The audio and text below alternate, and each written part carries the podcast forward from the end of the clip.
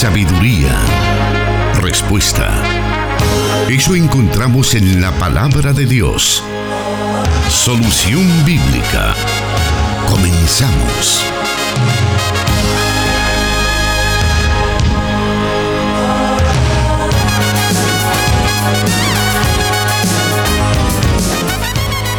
Bienvenido al programa Solución Bíblica, este espacio que llega a usted a través de el 98.1 FM para la zona occidental de El Salvador, Plenitud Radio. También a través de 100.5 FM cubriendo todo el territorio nacional, 100.5 FM Restauración, también a través de 1450 AM en San Miguel. Estamos llegando al oriente del país por ese medio y también en Guatemala nos escuchan nuestros hermanos a través de Cielo FM 89.1, esto en el occidente de Guatemala. Les damos la bienvenida, agradecemos a nuestro Dios que nos da esta oportunidad de llegar a usted nuevamente con el programa Solución Bíblica y también ya está con nosotros el encargado de responder a cada una de sus preguntas, el pastor Jonathan Medrano. Bienvenido, pastor.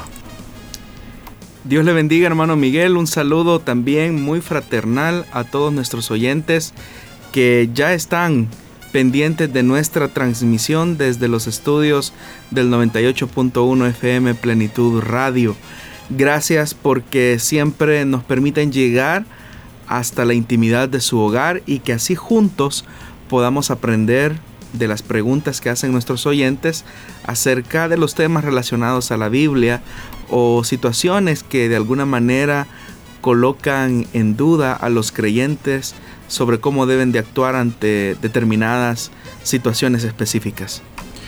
Tal como usted lo menciona, muchos de nuestros oyentes nos manifiestan a través de las redes sociales acerca del beneficio que reciben del programa, escuchando incluso las preguntas que ellos no han formulado, sino otros oyentes, pero todos aprendemos, todos nos unimos para aprender acerca de las verdades eternas de nuestro Padre Celestial. Le hacemos el recordatorio para que usted pueda eh, enviarnos sus preguntas a través de los diferentes medios que estamos mencionando en el transcurso de este programa, a través de WhatsApp, a través de Facebook. Ahí usted puede enviarnos esas preguntas y con el mayor de los gustos nosotros se las trasladamos al pastor Jonathan Medrano para que, a la luz de la palabra de Dios, estas sean respondidas. Sin más, vamos a pasar a lo que nos compete para esta tarde y es conocer las preguntas que nos han enviado nuestros oyentes. La primera de ellas dice, Dios les bendiga hermanos. ¿Es verdad que antes del año 1826 no había ni una sola Biblia con 66 libros? Es la pregunta de nuestro oyente, pastor. Bueno, no, totalmente falso. Eh, comenzando desde la traducción de Jerónimo del hebreo del Antiguo Testamento y del griego del Nuevo Testamento en lo que se llegó a convertir en la conocida Vulgata latina fue un esfuerzo de colocar las escrituras en un idioma accesible para las personas. De hecho que Jerónimo decía que la ignorancia de las escrituras es la ignorancia de Cristo. Lo que sucede es que cuando cae el imperio romano de Occidente, cae en desuso también el latín y las personas estaban más familiarizadas con las lenguas vernáculas y solo el clero y las personas muy ilustradas eran los que conocían el latín y por lo tanto eran los únicos que podían leer las escrituras, aunque en realidad esta era de lectura exclusiva del clero. Y es a partir de ahí que la iglesia eh, decide reservar la lectura privada de la escritura únicamente para el clero, para el clero y no todo el clero, sino que una parte del clero. Eso obviamente llevó a que se desalentara e incluso se castigara hasta con la muerte a cualquiera que intentara traducir em, las escrituras a las lenguas contemporáneas de esa época. Sin embargo, es a finales del siglo VIII que el emperador Carlomagno encargó la traducción de ciertas partes de la Biblia para el uso de sus misioneros en la campaña militares que él emprendía para convertir a las tribus alemanas de ese periodo. En el siglo IX también los hermanos griegos Cirilo y Metodio, enviados desde Constantinopla a Moravia, a petición real, traducen los evangelios y partes del Antiguo Testamento al eslavo. Pero estos ejemplos que estoy mencionando básicamente eran esfuerzos promovidos por los gobernantes como un acto de Estado cuando la Europa pagana todavía estaba en ese proceso o en esa ruta para llegarse a convertir en la Europa de la cristiandad. Pero ya eh, en el siglo XIV, en Inglaterra específicamente, John Wycliffe, eh, eh, estaba al frente de las traducciones o de, un esfuerzo por traducir las escrituras de los idiomas eh, originales al inglés. Sin embargo, eso pues acarreó para Wycliffe eh, persecución que terminó obviamente en una ejecución de muerte en contra de él.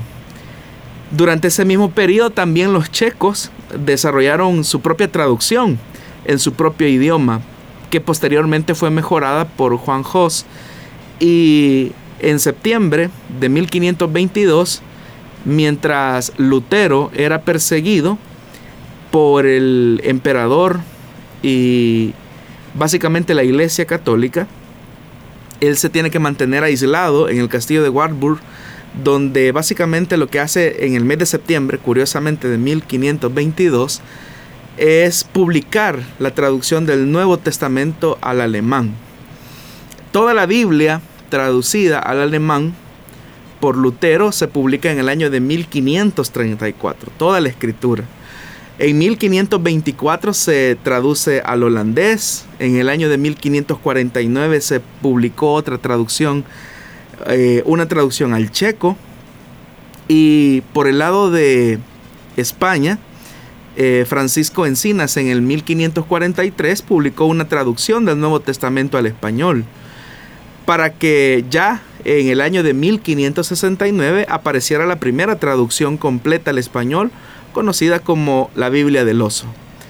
También por ese mismo periodo eh, del siglo XVI rápidamente también aparecen otras traducciones como la de William Tyndale, que básicamente fue completada por Miles Colbert por el hecho que eh, Tyndall es ejecutado por precisamente por ese acto de desobediencia de traducir la escritura al inglés.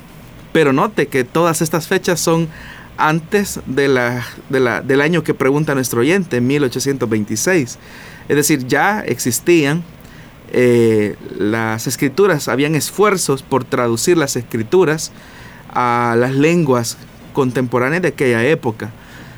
Lo que sucede es que como el proceso no fue un proceso fácil y el que ahora nosotros tengamos una traducción de la Biblia en nuestras manos, en muy buena medida se debe a este esfuerzo que hicieron los pre-reformadores y los reformadores como tal. Pero ese proceso no hubiese sido posible si no fuera por el hecho que en ese momento específico de la historia también convergen otros elementos históricos como lo que se conoce como el periodo del Renacimiento, que es básicamente una propuesta de liberación de la dogmática eh, de todas las áreas de las ciencias y básicamente una propuesta de un humanismo que básicamente coloca al hombre en el centro desligándolo de la religión. Lo que sucede es que la iglesia católica de esa época censuró fuertemente cualquier proceso que llevara a la emancipación de la cristiandad eh, fuera de la corona papal. Sin embargo, notamos nosotros que el interés de Dios siempre fue el que las personas tuvieran conocimiento de su palabra y es por eso que hombres eh, como los que he mencionado, se sintieron motivados a traducir las escrituras a los idiomas eh, de sus localidades respectivas. Esto es importante mencionarlo porque hoy tenemos nosotros la bendición de tener la escritura a nuestro alcance, conscientes con lo que he mencionado de todo el sufrimiento que muchos hombres tuvieron que pasar para que nosotros hoy tengamos la Biblia a nuestra disposición y es muy lamentable que dentro del pueblo de Dios la lectura de la Biblia sea la menos frecuente. Eh, de acuerdo a algunas investigaciones recientes que se han hecho específicamente en Estados Unidos, se demuestra que los cristianos no dedican el tiempo necesario a la lectura de la Biblia. Y estudios recientes que se hicieron también en los países centroamericanos ubican a El Salvador como el país que menos lee la Biblia. Y eso es muy paradójico, especialmente en un contexto donde se supone que la mayor parte de la población se define como cristiana, ya sea cristianos evangélicos o cristianos católicos. Pero si pudiéramos reducir todavía más eh, ese número y solo nos quedáramos en el segmento evangélico, eh, realmente es una pena y es una vergüenza que como cristianos evangélicos no valoremos las escrituras, comenzando por un elemento tan sencillo que es el de leerla frecuentemente. Si usted piensa por un momento en el tiempo que le dedica a las redes sociales, se dará cuenta que es mayor el tiempo que invierte en estas en estos medios de comunicación social que el tiempo que podemos dedicar a las escrituras. Hoy tenemos la bendición que en nuestros dispositivos móviles podemos tener la Biblia a nuestro alcance y podemos tener múltiples versiones de la escritura. Pero aún así, aun cuando tenemos esa facilidad, especialmente en un país como el nuestro, es triste, como digo, que los cristianos no le demos la importancia a la escritura cuando se supone que debería de ser nuestra norma de fe y conducta para las decisiones que tomamos en el día a día. Por eso se traduce eh, la poca vivencia que se tiene del Evangelio porque las personas todavía no han leído la escritura y mucho menos aplican los principios y, los valores del reino en su andar diario. Así que valga esta pregunta para que valoremos el que tengamos un libro completo, que la traducción de ese libro costó la sangre de muchos hombres eh, de Dios, hombres piadosos que ofrendaron su vida para esta causa. Aprovechando, pastor, ese llamado de atención que usted hace acerca de la búsqueda de la lectura y el estudio de la palabra de Dios, hay algunas, que, hay algunas personas que preguntan qué pueden hacer para iniciar la lectura de la palabra de Dios. ¿Será que debe iniciar específicamente de Génesis 1.1 hasta Apocalipsis eh, de corrido o ¿Existe alguna recomendación que se pudiera hacer para comenzar a leer ciertos libros primero, luego otros y así sucesivamente? Bueno, una de las ventajas que tenemos con la escritura es que podemos leer la Biblia desde cualquier libro, desde cualquiera de los 66 que conforman la escritura, pero se recomienda, eh, diciendo que es una recomendación, yo sugeriría que lo más conveniente para una persona es que comience, eh, valga la redundancia, leyendo los evangelios, eh, o leer, por ejemplo, también la primera carta de Pedro, o leer la carta a los romanos, que básicamente son textos que nos hablan, o libros de la Biblia que nos hablan acerca del elemento de la revelación de Dios consumada en Jesucristo. Toda la Biblia nos habla acerca de Dios, pero los evangelios eh, descubren una riqueza acerca de la máxima revelación que Dios entregó a los hombres en su Hijo Jesús. Y por otra parte, también nos describe cuál era la misión de Jesús, cuál era el mensaje de Jesús, que era el reino de Dios y su justicia. Si nosotros aprendemos a leer la Biblia y acercarnos al texto detenidamente, sin nuestros prejuicios, sino que llegar a la escritura con una mente eh, nueva para que el entendimiento sea transformado y renovado con un entusiasmo, yo creo que Dios nos diría mucho, porque la Biblia es la palabra de Dios. Así que mi sugerencia para los recién convertidos eh, es que podamos leer, comenzando de los Evangelios, eh, Primera de Pedro, la carta a los Romanos, eh, y en esa lectura pues usted va a ir conociendo ciertos aspectos de Dios que son vitales para la fe cristiana. Pero Aún si usted decidiera leer los proverbios, los salmos, el Pentateuco, lo importante es que la lea, que la lea y que le dé el valor a la escritura, no solamente atesorando sus enseñanzas, sino que también viviendo la enseñanza que el Señor nos quiso revelar por medio de Jesús. Le agradecemos, estimado oyente, por estar ya pendiente de nosotros, escuchando cada una de estas respuestas que el pastor Jonathan Medrano le brinda a cada una de las personas que se han puesto en contacto con nosotros a través de WhatsApp o de Facebook enviándonos sus preguntas. Usted también puede enviarnos la suya. Estaremos con todo gusto tomando nota de ella. Vamos a irnos en, en estos momentos a una muy breve pausa y volvemos con más de Solución Bíblica. Dios da la sabiduría y el conocimiento. Solución Bíblica.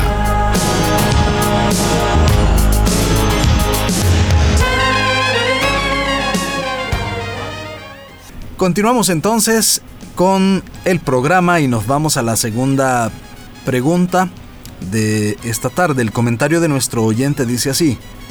En un programa de solución bíblica escuché que el pastor mencionó que los tres días que Jesús estuvo muerto en el sepulcro, su parte inmaterial descendió al Hades a predicar a los justos para anunciarles la culminación de su obra redentora en la cruz. Sin embargo, en Primera de Pedro, capítulo 3, versículos 18 al 20, se dice que fue y predicó a los espíritus encarcelados, lo que en otro tiempo o los que en otro tiempo desobedecieron. A partir de este pasaje, predicó a los justos o a los que desobedecieron o a ambos, nos comenta el oyente pastor. Bueno, nos encontramos ante una pregunta que se relaciona con una enseñanza que se ha denominado el estado intermedio de los muertos. Y para hablar de esto es importante que entendamos cuál es la concepción bíblica que se tenía acerca del más allá. En el Antiguo Testamento lo que nosotros encontramos es que todas las personas, es decir, antes del sacrificio de Cristo, iban a un lugar que se llamaba, en griego se, se, conoce como Hades, pero en el hebreo es el Seol, que básicamente era el depósito de los muertos. En ese lugar ese estaba separado, estaba dividido entre lo que se conocía como el lugar de tormento, que no es el infierno, aclarando, sino un lugar intermedio previo a la condenación eterna. Y el otro lugar, que era el lugar de consolación, conocido también entre los judíos como el seno de Abraham. Las personas que morían y eran personas justas, justas en el sentido de recibir la justicia por la fe, iban a ese lugar de consuelo que se conoce como el seno de Abraham. Pero los injustos iban al lugar de tormento, donde obviamente están esperando eh, el veredicto final de su condena. Ahora, durante el sacrificio de Cristo, es decir, cuando Jesús va a la cruz y muere, la Biblia efectivamente dice que el Señor descendió. Ese descender precisamente parte del hecho de llevar a ese sitio, aunque la Biblia no lo especifica, pero uno puede entender que llevó básicamente el anuncio y la consolación a aquellos justos sobre el sacrificio que se había consumado en la cruz del Calvario. Así como Jesús, por ejemplo, a aquellos hombres que camino a Maús les abre las escrituras desde Moisés hasta los profetas, aquellos justos que estaban en el seno de Abraham también comprendieron la consumación de la redención que se había producido en la cruz hacía poco. Ahora, es verdad lo que dice Primera de Pedro, que dice que predicó a los espíritus encarcelados y también es cierto lo que dice los que en otro tiempo desobedecieron. Pero hay que tomar en cuenta algo que es muy importante y que revela el Nuevo Testamento.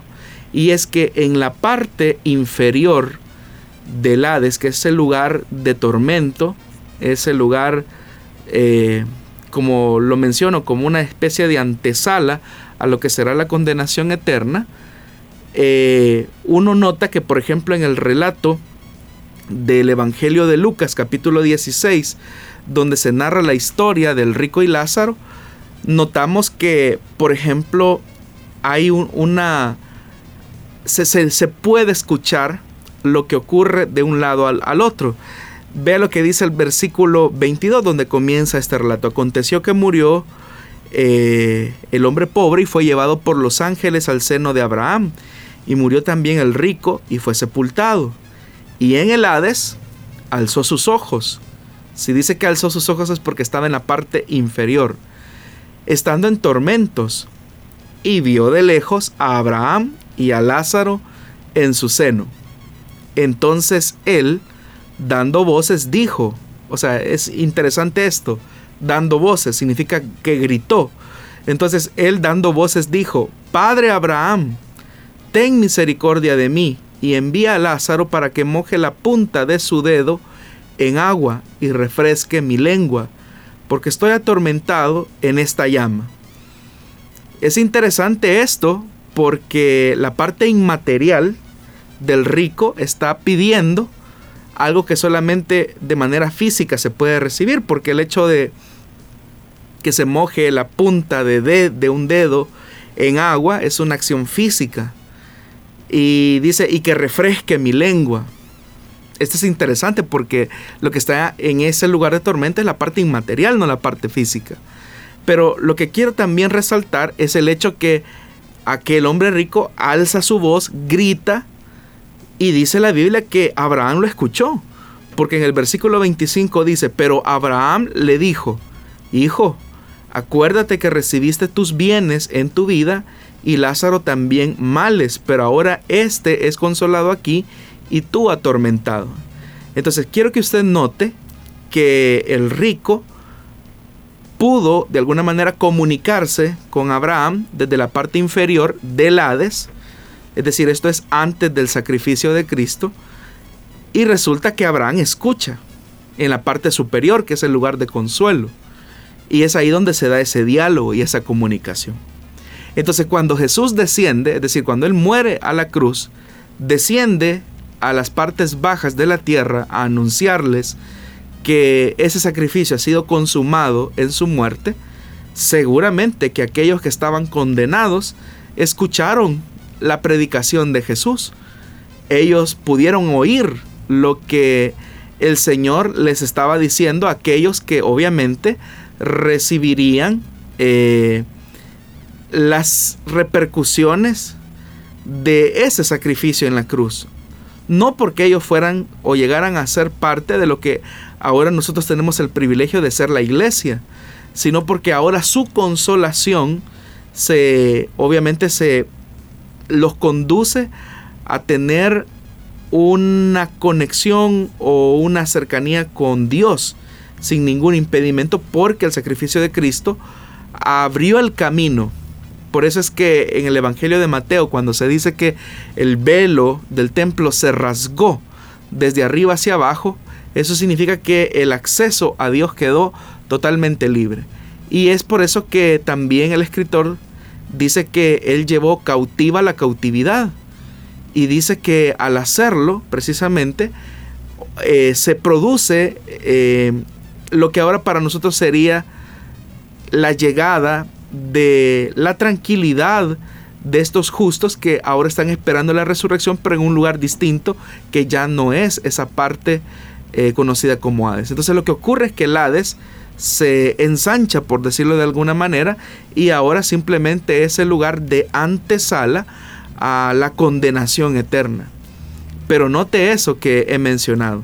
Es decir, Jesús específicamente, Él desciende, a anunciarles, a predicarles a aquellos justos del antiguo pacto, del antiguo testamento. Pero en esa predicación, en ese anuncio, los que se encuentran en la parte inferior logran escuchar. Obviamente que escuchan para darse cuenta que su vida mientras estuvo plenamente existente acá en la tierra fue de rechazo a, Dios. Y ahora ellos entienden por qué están en ese lugar de condena. Así como el hombre rico medianamente entendió que su injusticia que se manifestó en el trato inhumano hacia Lázaro lo condujo a ese lugar de tormento, también ahora los que escucharon en esos tres días ese mensaje de Jesús comprendieron que en realidad al, no, al, rechazar eh, la revelación que proporcional que Dios les entregó en el Antiguo Testamento, en realidad lo que estaban rechazando era al Dios de la vida y que por esa condición de rechazo y de incredulidad es que ellos terminaron en ese punto. Entonces, note que mientras Jesús desciende eh, durante esos tres días a ese lugar, pues seguramente los incrédulos escucharon el mensaje que Jesús anunció a los que él eh, justificó. Muy bien, vamos a seguir esta tarde con el programa Solución Bíblica. Estamos casi a la mitad de este espacio. Haremos una nueva pausa y volvemos con más de su programa Solución Bíblica.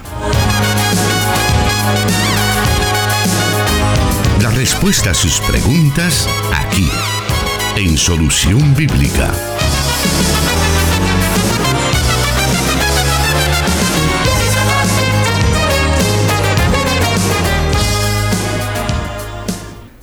Vamos a continuar esta tarde con más de las preguntas que nos han enviado. Y vamos a la tercera de esta tarde y esta dice así. ¿Por qué si Dios sabía de la maldad de Satanás, lo dejó vivir, ya que fue porque ya que fue por él que el ser humano fue corrompido? Nos dice nuestro oyente o nuestra oyente, pastor. Bueno, quizás es importante precisar algunas cosas. Lo primero es que lo que Dios creó fue un ser revestido de belleza, sabiduría y voluntad propia. Entonces Dios no es responsable, eh, evidentemente, de las acciones, decisiones u omisiones de este ser que se llamó o, a quien se conoce popularmente ahora como Satanás o el diablo y algunos lo llaman incluso eh, Lucifer, ¿verdad? Sino que realmente lo que Dios creó fue un, un ser angelical perfecto, dotado de belleza, de sabiduría y también con voluntad propia. Significa entonces que Satanás el que se llegó a convertir en Satanás, decidió en algún momento eh, rebelarse en contra de Dios a partir de una sobreestimación que hizo de sí mismo como ser angelical. Y aunque la Biblia no nos da mayores detalles acerca de lo que ocurrió, lo que sí es claro es que existió una rebelión abierta en contra de Dios. Ahora, la pregunta es, ¿por qué Dios lo dejó vivir? ¿Por qué Dios no lo eliminó? Que es básicamente el motivo de la pregunta del oyente. Es importante que nosotros entendamos cuál es el concepto de justicia de Dios. Porque el concepto de la justicia humana y el concepto de la justicia de Dios muchas veces tiene abismales diferencias. Para nosotros el problema del mal se resuelve básicamente con eliminar y destruir completamente al adversario, lo que supondría, bajo esa lógica, una supresión del mal. Pero en realidad eh, la justicia de Dios es más amplia y por lo tanto es más profunda. El eliminar completamente al, al enemigo, pues en esa condición supondría básicamente a nuestro juicio eh, un pago total de su maldad. Pero Dios no lo ve así. Y por eso es que en su soberanía ha destinado un lugar de condenación eterna donde él pueda pagar eh, y sufrir las consecuencias de su decisión de rebelarse en contra de su creador. Ahora, la siguiente parte de la pregunta del oyente es que fue él quien corrompió al ser humano. Depende cómo lo querramos ver, porque igualmente el ser humano fue dotado de hermosura. El Señor así lo, lo, lo dice, es decir, cuando la obra de creación fue terminada en el sexto día, vio que al crear al hombre eh, fue bueno en gran manera. Pero lo que llama la atención es que también el ser humano recibió voluntad propia. De tal manera que todos los días el ser humano tenía que decidir entre obedecer lo que Dios le había pedido o rechazar lo que él le había ordenado siendo así las cosas, entonces lo único que hace Satanás es crear condiciones para que el ser humano caiga. La Biblia dice claramente, por ejemplo, que la oferta que Satanás le hizo a la mujer es que llegarían a ser como dioses.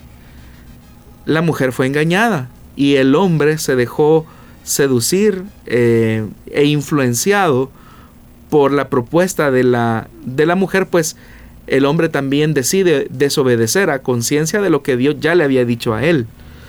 Eh, Adán sabía perfectamente que lo que lo que la serpiente le había dicho a su mujer no era cierto. Y sin embargo, él consciente eh, a la seducción de Eva y es también responsable delante de Dios, al igual que Eva. Una por creer una mentira y el otro por mantener o dejarse influenciar, eh, a pesar de que sabía que, y con conciencia, que eso era una mentira completa. Entonces, todos aquellos que ejercen eh, su voluntad propia son responsables delante de Dios. Y la forma en que la justicia de Dios se hará efectiva en contra de aquellos que han hecho un mal uso de esa voluntad propia son los que al final van a recibir la retribución de Dios eh, en la condenación eterna. Y es por eso que Satanás está preservado para recibir el castigo y el tormento eterno. Las personas piensan o creen que Satanás vive en una especie de reino en el infierno y que él se siente el amo y el señor de ese lugar, pero en realidad eh, Satanás es muy consciente de lo que le espera y por eso es que hace todo lo posible por arrastrar y seducir la voluntad humana para contrariar al Dios de las Escrituras y de esa manera no ir solo a ese lugar de tormento. Porque él sabe que cuando los juicios de Dios se decretan, eh, no hay quien se sobreponga y la consecuencia de eso pues es bastante eh, devastadora. Es decir, cuando Dios decreta un juicio, eh, es bastante suficientemente fuerte como para comprender y entender que su justicia es más poderosa y es más amplia. Muchas personas se sacaron de, encuentran, y de hecho que hay religiones como por ejemplo, o, sectas religiosas como la de los testigos de Jehová, que por ejemplo en el caso de como ellos conciben como la maldad de el hombre va a ser castigada, ellos hablan de la aniquilación del alma. Es decir, aniquilar completamente la existencia de una persona que se ha corrompido delante de Dios. Pero el detalle, vuelvo al punto, que si se sostiene esa enseñanza, implicaría que hay un aspecto de la justicia de Dios que se anularía. Y es el tema de su retribución justa, de su justa retribución. Entonces, lo que Dios hará es darle a cada uno la parte que le corresponde y que tendrá que pagar eternamente separado de la gloria de Dios. Entonces Satanás es consciente de eso. Y Dios también es consciente de eso porque, como el oyente lo pregunta, si él sabía, claro, él lo sabía completamente. Y eso, a pesar de que Dios lo sabía, por su conocimiento anticipado, por su omnisciencia, eso pues nos describe que Dios respeta la voluntad propia de cada ser que él mismo ha creado, porque él no creó robots automatizados, sino que creó personas con voluntad propia para que tomen responsabilidad de aquellas cosas que van a decidir y que de esas cosas que decidan tendrán que enfrentar las consecuencias respectivas de su buena o mala decisión. Seguimos esta tarde con el programa Solución Bíblica. Estamos en vivo. Recuerde que todos los martes puede escucharnos a través de las emisoras de Corporación Cristiana de Radio y Televisión en vivo. Y también los días viernes a partir de las 5 de la tarde tenemos otra emisión durante la semana para poder darle mayor atención a sus preguntas. Tenemos estos dos horarios entonces, martes a las 5 de la tarde y el viernes a la misma hora. La invitamos para que siga con nosotros, haremos una breve pausa en estos momentos y volvemos con más.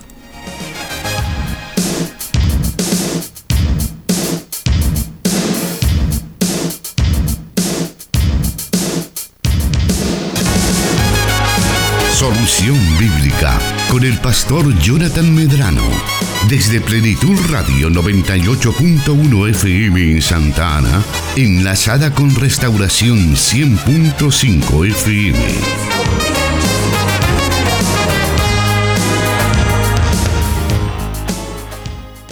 Continuaremos con las preguntas de esta tarde. Y vamos a la siguiente pregunta que dice así. Dios les bendiga hermanos, quisiera saber acerca del perdón a la luz de las escrituras. ¿Debo perdonar a mi hermano como Dios me perdonó a mí? Tengo un caso de una hermana que fue ofendida por su suegra, sin embargo, la suegra de esta hermana no logra ver la ofensa hecha a su nuera. ¿Debe esperar esta hermana que su suegra se dé cuenta del mal hecho o es la hermana quien debe ir a buscar a su suegra quien fue quien la lastimó, nos dice la oyente, pastor. Bueno, comencemos con lo, con lo final de la pregunta, con la parte final de la pregunta. ¿Quién debe de buscar a quién? Si la parte ofendida o el ofensor. Lo que nosotros encontramos en la Biblia es un modelo similar al que Dios mismo eh, aplicó con nosotros. Hagámonos la pregunta. Nosotros que somos los ofensores en contra de Dios porque pecamos contra Él, esperamos que Dios nos buscara, o más bien dicho, Dios nos buscó a nosotros, o fuimos nosotros los que buscamos a Dios para solicitar el perdón. Si leemos la escritura nos vamos a dar cuenta que fue Dios, el ofendido, el que nos buscó a nosotros. Y por eso, por ejemplo, en parábolas como las de la oveja perdida, vemos al pastor buscando a la oveja descarriada. Y claramente pues ahí nosotros notamos que efectivamente es Dios el de la iniciativa, es decir, el ofendido, la parte ofendida, la víctima, es el que va a buscar al ofensor. Y eso tiene sentido porque cuando el Señor lo hace así, lo que está demostrando básicamente es que Él es el Dios de la vida que va a buscar y redime a aquellos que están en una condición de muerte y que por su incapacidad espiritual pues no pueden responder a Dios y no pueden buscar a Dios. Tal vez alguien pueda decir, bueno, pero yo en realidad eh, yo le pedí perdón a Dios el día que recibí a Cristo. Eh, eso es lo que usted cree realmente, pero en realidad la fe como don de Dios eh, fue lo que a usted de alguna manera le, estimuló para que recibiera el perdón. Si Dios no le da la fe, usted no hubiese recibido el perdón de Dios. Entonces todo eh, radica en la manifestación amorosa de Dios hacia nosotros. En el Evangelio de Mateo, ahora en nuestra relación con seres humanos, por el hecho de vivir en una condición de pecado, pues nos lastimamos. Y en el Evangelio de Mateo capítulo 18, el Señor Jesús nos estableció el parámetro por el cual eh, debemos de proceder cuando alguien ha cometido algún pecado contra nosotros. En este caso de la hermana es una ofensa de su suegra. Dice, si tu hermano peca contra ti, Mateo capítulo 18, versículo 15, si tu hermano peca contra ti, ve a solas con él y hazle ver su falta. Entonces vea lo que Dios está diciendo. Ve a solas con él. No está diciendo espera a que te busquen, sino que tú ve a buscarlo, hazle ver de su error. Si te hace caso, has ganado a tu hermano. Porque eso fue lo que Dios hizo. Es decir, la parte ofendida va a buscar al, al ofensor. Versículo 16. Pero si no lleva, pero si no, lleva contigo a uno o dos, eh, a dos más para que todo asunto se resuelva mediante el testimonio de dos o tres testigos. Si se niega a hacerles caso a ellos, díselo a la iglesia. Y si incluso la iglesia no le hace caso, trátalo como si fuera un incrédulo o un renegado. Entonces la escritura nos está invitando a nosotros que seamos nosotros los que tengamos la humildad necesaria para ir a buscar a la persona que de alguna manera nos hizo daño eh, y decir tu acción, tu ofensa, tu grito, tu comentario eh, me ofendió, me dañó. Sin embargo, he venido para que tengas una actitud de arrepentimiento eh, y puedas y podamos comenzar de nuevo o al menos sanar esta situación que no está bien. Si la persona se niega y no reconoce, ya no es responsabilidad nuestra, sino que es una responsabilidad que la persona asume delante de Dios. Ahora, el perdón, bíblicamente hablando, se otorga sobre la base del arrepentimiento. Dios nos otorga el perdón porque produce en nosotros tanto el querer como el hacer, específicamente en la acción del arrepentimiento. Nosotros recibimos la vida en Dios, recibimos su perdón y obviamente pedimos ese perdón sobre la base de un arrepentimiento o nos sentimos arrepentidos más bien que, que es, es la acción final y el arrepentimiento es lo que nosotros también llamamos conversión. Es decir, hay un punto de quiebre donde ya nuestra vida ya no será igual o nuestras acciones no serán las mismas, o nuestras palabras, nuestro discurso, nuestra filosofía de vida va a cambiar por completo porque nos sentimos mal, tristes por haber ofendido a Dios y por lo tanto en una solicitud de perdón nos comprometemos también a arrepentirnos eh, de no volver a cometer aquellas cosas que desagradan a Dios. Y esa acción de dolor, esa acción de no volver a cometer aquello que ofende a Dios es cuando se produce en nosotros el arrepentimiento por medio del cual Dios otorga el perdón. Es decir, que si no hay arrepentimiento, no hay perdón de pecados. Entonces, lo mismo también ocurre. El perdón se otorga sobre la base del arrepentimiento. Sin embargo, el creyente debe de tener su corazón siempre dispuesto a perdonar. Porque si hay alguien que dice, no, yo no te ofendí, la verdad es que tú eres el sensible que te sientes así, pero en realidad quizás hubo una ofensa clara y directa, ya no es nuestra responsabilidad porque nosotros salimos eh, de nuestro compromiso espiritual y ético delante de Dios de tratar la manera de reconvenir a la persona para que cambie su actitud y cambie su comportamiento que deterioró la relación. Eso es lo que Dios nos dice en su palabra. Ahora, debemos de evitar por todos los medios posibles que ante la negativa de una persona de no reconocer su falta, que eso vaya a producir en nuestro corazón raíces de amargura, resentimientos, y que eso con el tiempo estorbe nuestra relación y nuestra comunión con Dios. Así que esto es lo que podríamos decir acerca, eh, brevemente, acerca de lo que es el perdón como como la escritura lo plantea. La parte ofendida busca al ofensor, el perdón se otorga sobre la base del arrepentimiento y el arrepentimiento supone también la reconstrucción de la relación, la sanidad de la relación. ¿Qué es lo que Dios ha hecho con nosotros? Porque al estar alejados de Dios, el Señor nos reconcilia eh, y la relación vuelve nuevamente a fluir naturalmente. Vamos a aprovechar estos minutos que tenemos aún para, eh, para llegar al final de nuestro programa de este día y vamos a dar a conocer la siguiente pregunta de nuestra audiencia que, que dice de la siguiente manera. ¿Qué tan conveniente es que los compositores de música cristiana utilicen la música o ritmos de canciones de contenido no cristiano, nos dice nuestro oyente. Bueno, quizás una de las cosas que hay que decir es que no existe música cristiana, lo que existe es música como tal. Existe música con contenido cristiano y música que no tiene contenido cristiano.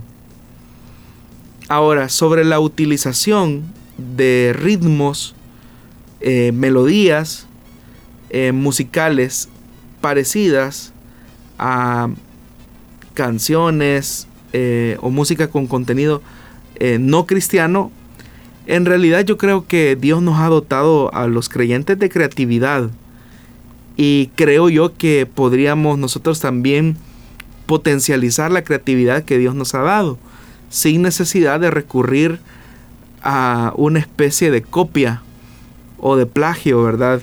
De algunos ritmos eh, musicales o algunas melodías, ¿verdad? Dios nos ha dado la capacidad para crear música eh, original, creativa, que exalte el nombre de Dios, porque al final la música de adoración o la música con contenido de adoración busca precisamente la exaltación no de los hombres, sino la exaltación del nombre de Dios. Entonces yo creería que no es tan conveniente por el hecho que quizás a lo mejor una melodía o cierto ritmo eh, podría recordar quizás a las personas no tanto el contenido de la letra, sino más el contenido de la letra de la cual se desprende esa copia que se hizo eh, musicalmente hablando. Muy bien, vamos llegando al final del programa. Solamente queremos también eh, mencionar algunos, algunas personas que se han añadido a la transmisión y en la página de Solución Bíblica nos saluda Mauricio Alfaro que dice qué alegría escucharlos, ya estamos preparados para edificarnos con este programa. También Guadalupe Palacios nos escribe Dios les bendiga. Amados hermanos, agradezco a Dios que nos permite estar en sintonía del programa. Will Antonio Rivera nos dice bendiciones hermanos, en el colectivo los voy sintonizando. Almita Cortés también se reporta con nosotros desde Santa Tecla y muy contenta y agradecida con Dios por tan bonito programa, nos dice. También nos está saludando por acá Evercruz, bendiciones, un gusto poder verlos y aprender. Maggie Brizuela, Bendiciones hermanos, excelente programa, los escucho en San Salvador. Adonai Asensio nos dice saludos, bendiciones desde Quesaltepeque, Dios siga usándolos grandemente.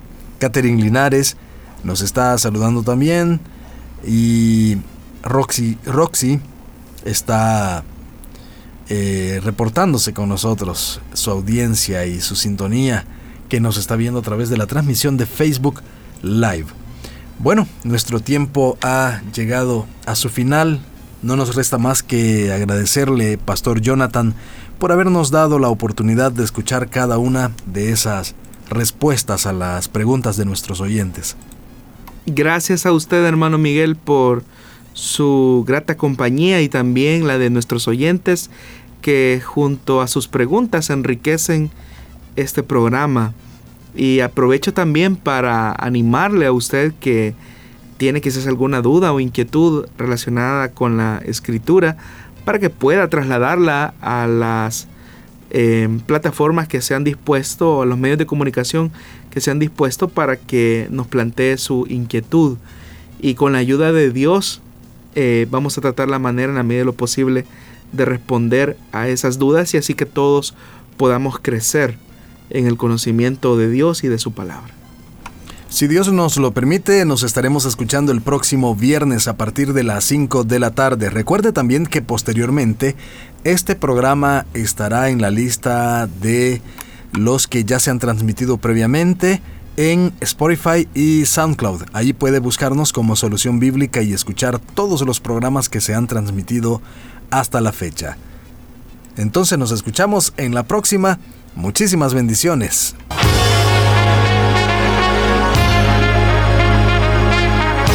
Encontramos respuesta en la palabra de Dios. Solución bíblica Hasta el próximo programa.